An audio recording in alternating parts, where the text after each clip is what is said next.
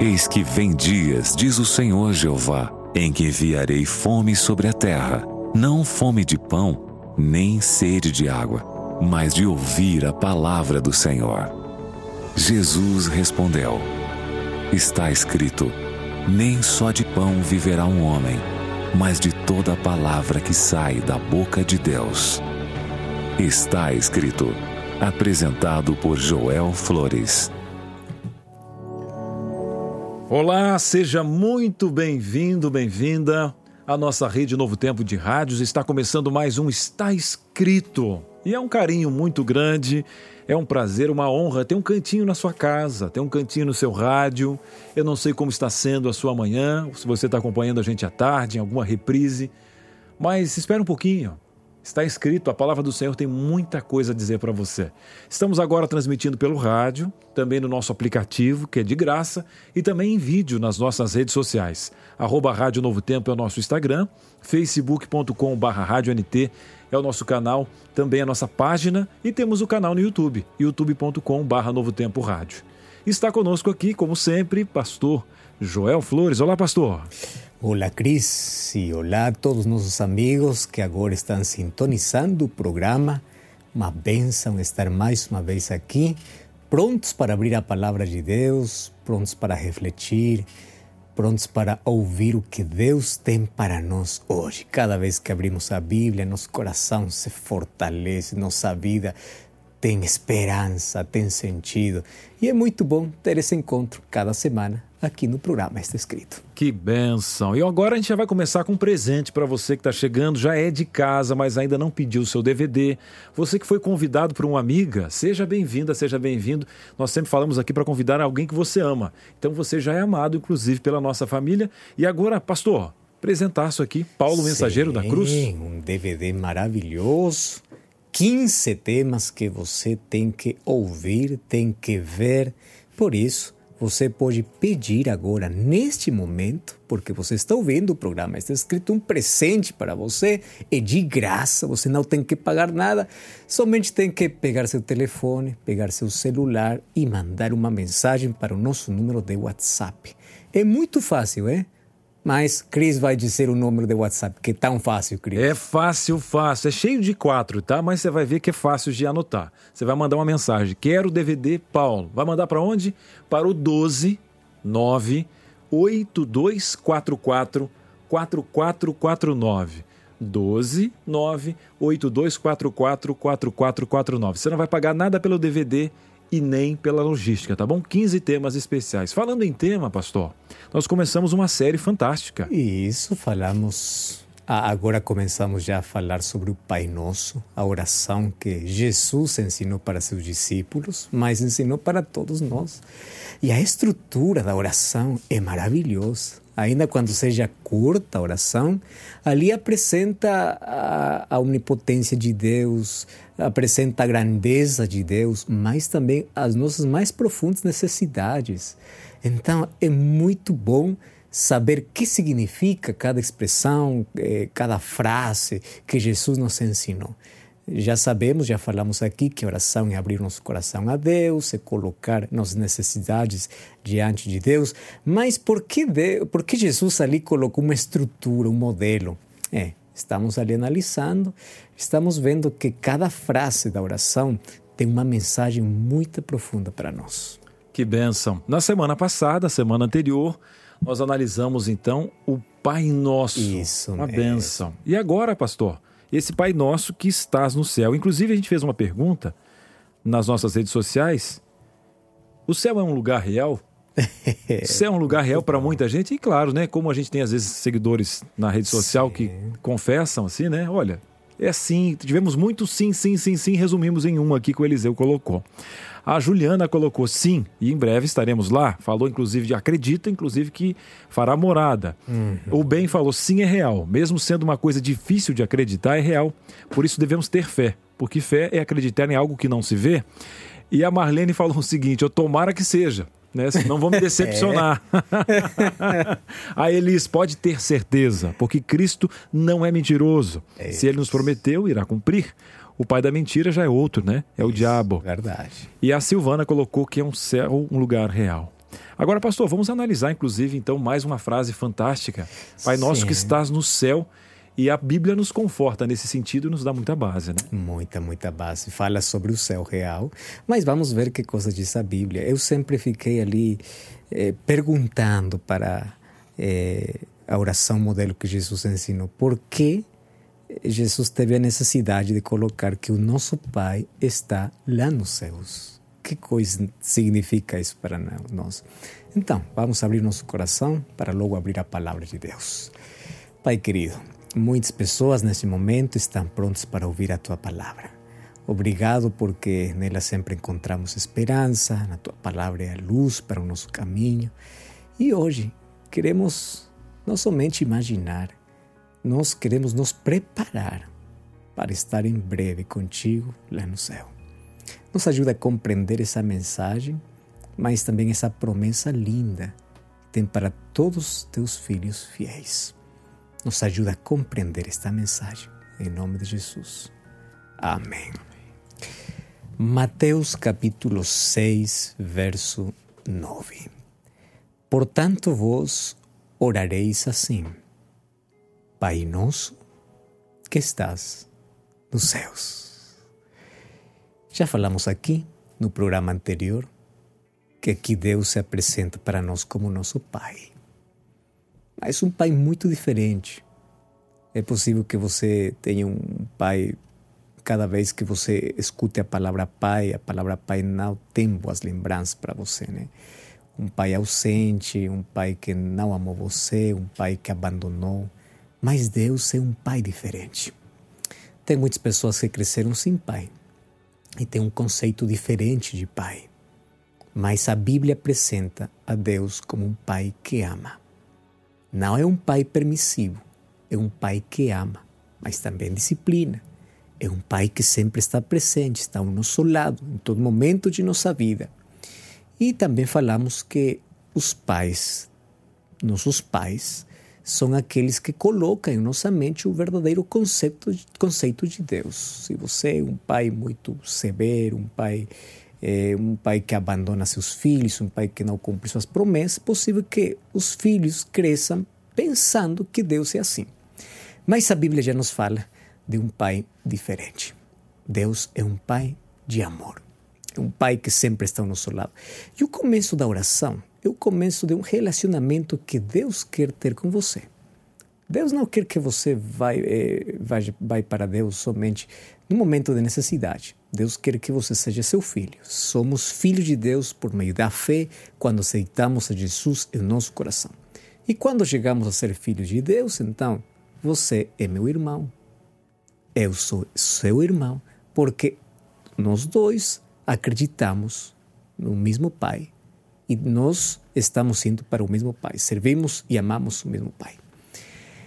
Esse Pai maravilhoso é um Pai que está atento sempre a todas as necessidades de seus filhos. Gosto muito do livro de Salmos, capítulo 37, verso 4, diz assim. Salmos capítulo 37, verso 4. Agrada-te do Senhor e Ele satisfará os desejos do teu coração. Esse pai quer ter um relacionamento muito próximo comigo, muito próximo contigo e um pai muito informado. Você, quando ora, não vai para o pai para dizer, pai, eu preciso disso, e o pai diz, olha, eu não sabia disso. Deus é um pai que sabe que coisa você precisa. Por isso, Deus quer que você se agrade em estar na sua presença. A oração não é para informar a Deus, a oração é para depender de Deus. Ele já conhece suas necessidades, suas necessidades. Deus não quer que você veja ele como somente como um médico, que você visite um médico somente quando está doente. Não. Deus quer que você seja um filho que está sempre, sempre perto do Pai. Muito bom. Mas por que aqui coloca que o nosso Pai está lá nos céus? É muito importante. Não somente isso é uma expressão, isso é uma promessa. Eu vou simplificar isso aqui, vou fazer isso muito simples. A casa do pai também pertence ao filho. Se você é pai, sabe o que estou falando. Sua casa é também a casa do seu filho. O filho pode sair de casa, o filho pode voltar quando ele quiser. E quando volta para a casa do pai, ele vai saber que essa sempre vai ser a sua casa. Se você é filho de Deus, você tem que saber que a casa do pai é também a sua casa. E onde está o pai? Nós sabemos que Deus é ele é onipresente, ele está em todo lugar. Mas o centro do seu governo, onde ele está governando o universo, está lá nos céus. E é ali, nesse lugar, onde também todos os filhos de Deus, os fiéis filhos de Deus, vão ir para morar ao lado do Pai. Não, lado, não, não é o lugar espiritual, o lugar físico. Eu vou te mostrar aqui na Bíblia que a Bíblia já fala, pelo menos, da existência de três tipos de céus. Três céus. O apóstolo Paulo diz que ele foi até o terceiro céu. Mas como assim? Olha, vamos para o livro de Gênesis, capítulo 1, verso 20. Fala sobre o primeiro céu. Gênesis, capítulo 1, verso 20, diz assim: 1, 20. Diz também Deus: é, povoem-se as águas dos seres viventes e voem as aves sobre a terra, sob o firmamento dos céus. Uhum. Aqui Deus está separando as águas, bom, já separou as águas dos céus, e diz que sobre os céus vão voar as aves. Esse é o primeiro céu. Quando você olha para cima e diz, olha, ali está o céu, na verdade você está olhando o primeiro céu. O primeiro céu é o céu onde as aves voam, onde os aviões voam, é os céus das nuvens. Você olha, está olhando as nuvens, é o primeiro céu. Mas esse não é o céu que Deus prometeu para você. Não é ali onde Deus está. Porque o primeiro céu é conquistado já pelo homem. Né? O homem já, já, já foi até o primeiro céu. Os aviões voam por ali. Mas a Bíblia fala também sobre o segundo céu. O livro de Salmos, capítulo 19, verso 1, diz assim: Os céus proclamam a glória de Deus e o firmamento anuncia as obras das suas mãos. Quando fala já sobre o firmamento, está falando já sobre o céu dos astros, os céus das galáxias, o céu das estrelas, o céu onde está o sol, a lua, as estrelas, o céu onde o homem apenas conquistou de uma maneira superficial. Tem muitas coisas que é mistério para o homem. E você já sabe que para que o ser humano possa olhar mais de perto, tem que ter instrumentos ali para poder olhar o que está mais ou está além das nuvens. O céu dos astros. Esse firmamento onde estão as galáxias, onde está a lua, o sol, onde estão as estrelas. Tudo isso é o segundo céu, o céu dos astros. Mas também ali não está Deus. Deus está além do segundo céu. O livro de Apocalipse, capítulo 2, verso 7. Apocalipse, capítulo 2, verso 7. Diz assim: Quem tem ouvidos, ouça o que o Espírito diz às igrejas. Ao vencedor, dar-lhe-ei que se alimente da árvore da vida que se encontra no paraíso de Deus. Olha, este é o terceiro céu. É aqui onde está a morada de Deus, o paraíso de Deus. É ali onde está o trono de Deus. É ali onde está o santuário de Deus. É ali onde Deus governa o universo. Então, esse céu está além das nuvens, além do sol, além dos astros, além onde todo ser humano pode conquistar, porque esse céu que Deus prometeu é uma recompensa somente para seus filhos, para aqueles que chamam Deus de Pai e para aqueles que têm esse relacionamento muito próximo.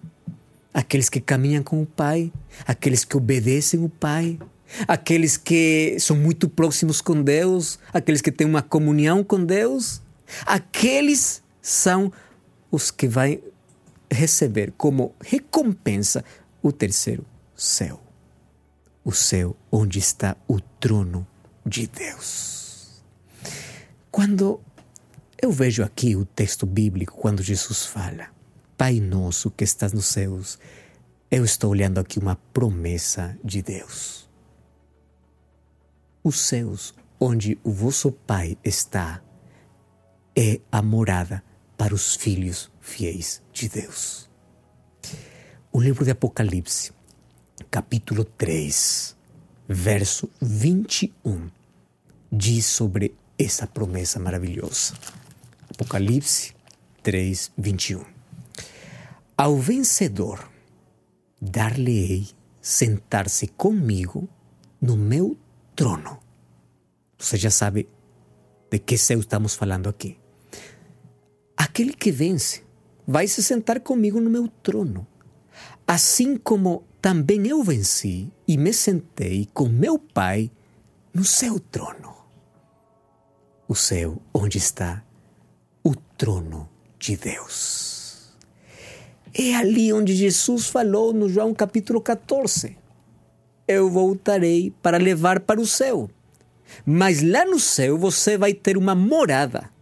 Jesus diz assim: Eu vou preparar uma morada, uma casa para você, onde você vai morar comigo.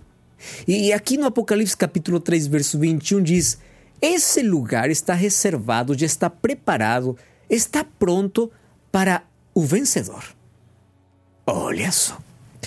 Só que aqui, ao ler esse texto, você pode ficar desanimado, né? Pode ser assim: esse lugar não é para mim. Por quê? Porque agora você está olhando para a sua vida. E se você olha para a sua vida, você vai ver que sua vida está cheia de derrotas. Você luta e sai derrotado. Você está lutando contra o vício, contra o pecado, você está lutando contra o cigarro, contra o, contra o álcool, contra as coisas que estão destruindo sua vida. Mas você sempre fracassa, você sempre sai derrotado, você não tem vitória. E você lê o texto e diz assim: Olha, o céu não é para mim. Porque é somente para aquele que sabe vencer, para o vencedor. Mas quem é o vencedor que fala aqui, Apocalipse capítulo 3?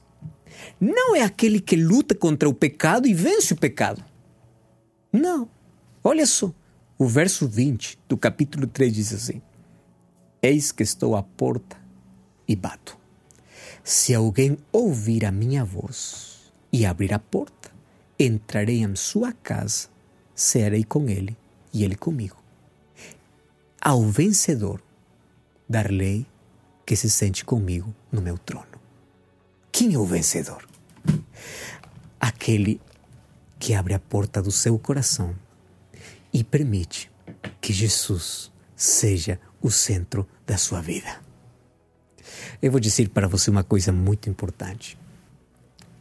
Na sua vida, você tem um trono. O trono é a sua mente. Quando a Bíblia fala do coração, está falando da sua mente. Você é o fruto de seus pensamentos. Todas as suas ações é o resultado que você tem na sua mente. Agora, pense comigo o seguinte: Jesus disse assim: se você me permite estar sentado no seu trono, ou seja, na sua mente, na sua cabeça, no seu coração, um dia eu vou voltar para a terra e vou te levar para o meu trono. Eu acho muito linda essa promessa. Por isso, por isso é que eu estou batendo a porta do seu coração, a porta da sua vida. Se você me permite entrar, se você me permite agora governar a sua vida, Deus tem poder e Ele governa o universo, mas Ele não vai governar a sua vida, a menos que você não permita Ele. E se você permite Jesus entrar no seu coração, você vai ter a maior vitória. Você sabe que não é chamado para lutar contra o pecado, nem contra o diabo. Se você vai lutar contra o diabo, o diabo vai vencer você. Mas se você luta para estar com Jesus, para abrir a porta do seu coração, para viver com Jesus, Jesus dá a vitória. Por isso o apóstolo Paulo diz que em Jesus Cristo somos mais que vencedores. Eu quero que você saiba o seguinte: nenhum pecado vai tirar você do céu. Se um dia você não chega para o céu, não é porque você é pecador. Porque o problema do pecado tem solução a graça de Deus. Você não vai chegar para o céu quando rejeita a Jesus Cristo na sua vida. Quando você rejeita a graça de Deus na sua vida. Problema não é ter uma ferida. Problema é rejeitar a medicina. A porta do céu estará fechada para aquele que fechou o coração para Jesus. Mas se você abre o seu coração para Jesus, a porta do céu está aberta para você. Não olhe para seu passado. Não olhe para as derrotas que você já teve até hoje. Não. Levanta a cabeça. Toma a mão de Jesus. Abre a porta do coração. Se arrepende dos seus pecados e diga para Deus: em Jesus Cristo eu sou o vencedor. Jesus Cristo vai dar a vitória a você. E um dia, você e eu vamos estar lá no céu, pela graça de Deus. Não pelas coisas que nós fazemos, mas pelas coisas que nós permitimos que Deus faça em nossa vida. É Deus quem vai mudar o seu coração. É Deus que vai transformar o seu caráter. É Deus que vai dar a vitória. Sua parte é lutar todo dia para segurar a mão de Deus. E nele você vai ter a vitória. Quando você vai para orar, Pai nosso que estás nos céus, lembre uma coisa: o céu é o lugar reservado para os filhos de Deus para aqueles que caminham com Deus, para aqueles que amam a Deus e para aqueles que abrem a porta do seu coração para que Deus governe a sua vida. Você está disposto a abrir hoje a porta do coração? Você está disposto a ser hoje um vencedor ao lado de Jesus? Você quer ir para o céu? Então já sabe. Que coisa você tem que fazer? Se você hoje abrir a porta do seu coração, por favor, feche seus olhos. Eu quero orar com você. Nosso Pai, obrigado por tuas promessas que encontramos na tua palavra. Obrigado porque o céu também nos pertence, porque nós somos teus filhos. A maior herança que nós vamos receber é a vida eterna e é morar contigo.